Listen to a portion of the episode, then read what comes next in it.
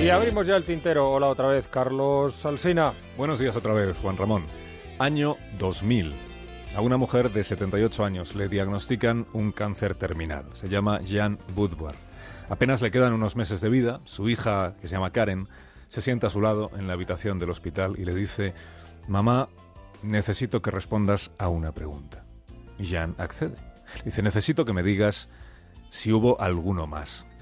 La madre cierra los ojos, mueve la cabeza a derecha e izquierda, es un no, pero Karen insiste, le dice, mamá, tenemos que completar esta lista. Hasta ahora me has hablado de nueve. Por favor, ¿hubo alguno más? La madre abre los ojos, mira a Karen y ahora mueve la cabeza arriba y abajo.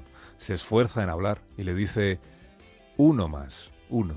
Chico, Carolina del Sur, 1963. Año 2015. Lenny Scoville es un hombre de 52 años, casado, oficiante de bodas, tiene una empresa que organiza bodas personalizadas en Fort Collins, en Colorado.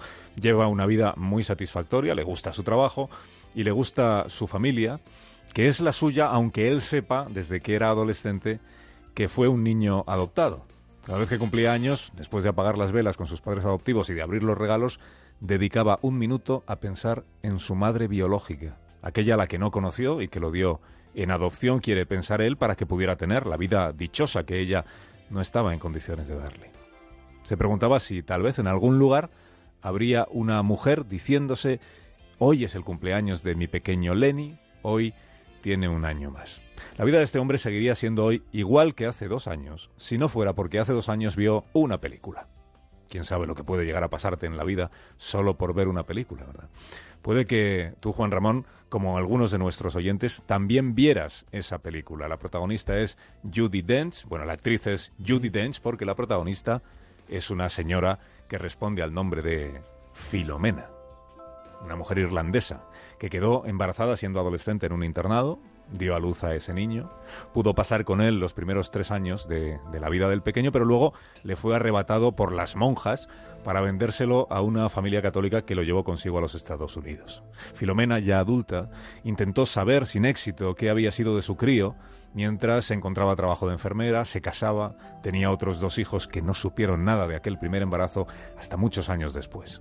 Recién cumplidos los 70, se decidió a contárselo a la hija, y esta le ayudó a dar con el niño extraviado. Descubrió que se llamaba Michael Hess, un crío que creció preguntándose también él quién sería su madre biológica y que murió a los 43 años víctima del SIDA.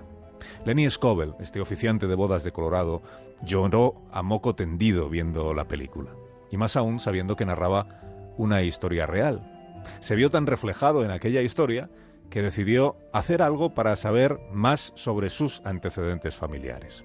Fue su esposa quien la Navidad de 2014 le hizo un regalo sorprendente. Le regaló un kit de rastreo genealógico. Y tú dirás, ¿mande? Es un servicio que presta una empresa californiana. Es un servicio basado en el ADN. Tú envías una muestra de saliva y con eso hacen un informe genético que revela aspectos de tus orígenes.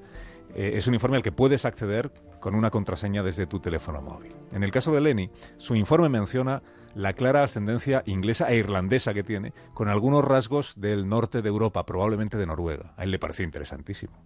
Pero aún le pareció mejor esta información adicional que ofrece la compañía. A base de comparar los ADN de sus clientes, establece conexiones entre aquellos con mayor probabilidad de tener algún vínculo familiar.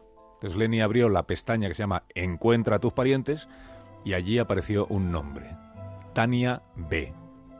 Probablemente una prima o algo así. Y él le envió un mensaje, le dijo, mi nombre es Lenny Scoville, vivo en Colorado, y parece que tenemos mucho ADN en común tú y yo. Ella le respondió con otro mensaje que a él le dejó de piedra. Le dijo, yo soy Tania y en efecto debemos de ser parientes, pero no creo que seamos primos. Más bien creo que debe de ser usted medio hermano de mi padre. O sea que yo debo de ser su medio sobrina. Tanto medio, tanto medio, obligó a Lenny a darle una vuelta a todo aquello.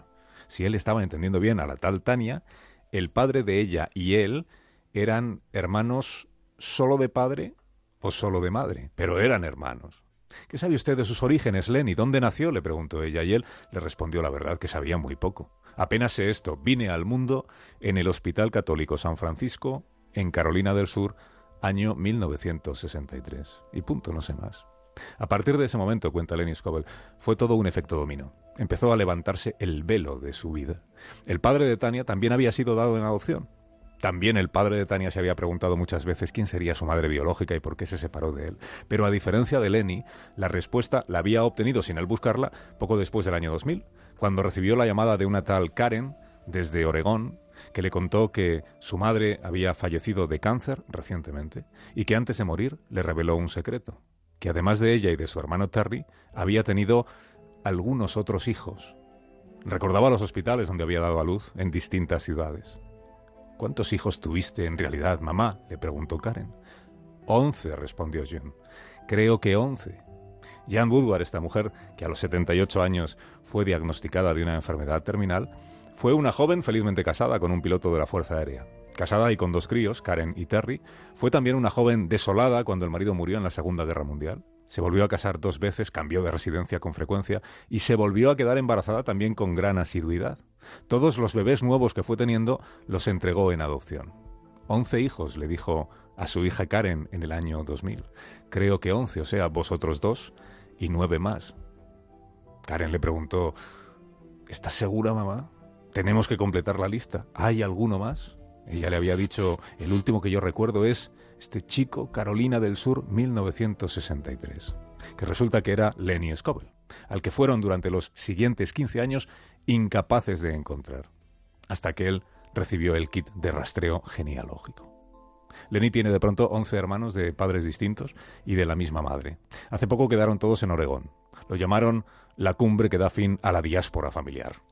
El Washington Post ha publicado la historia de Lenny en un reportaje que explica cómo hijos adoptivos están utilizando estos nuevos servicios comerciales de análisis del ADN para descubrir a sus familias biológicas y cómo otros clientes del servicio descubren cosas que jamás esperaron. Hay un veterinario en Alabama que es veterano de la guerra de Vietnam, que se ha enterado ahora de que tiene un hijo vietnamita de 45 años que se marchó de su país para hacer carrera musical en Los Ángeles. Esta no es mala historia tampoco, pero te la cuento mejor ya otro día. Gracias, Carlos. Hasta mañana. Buenos días y hasta mañana.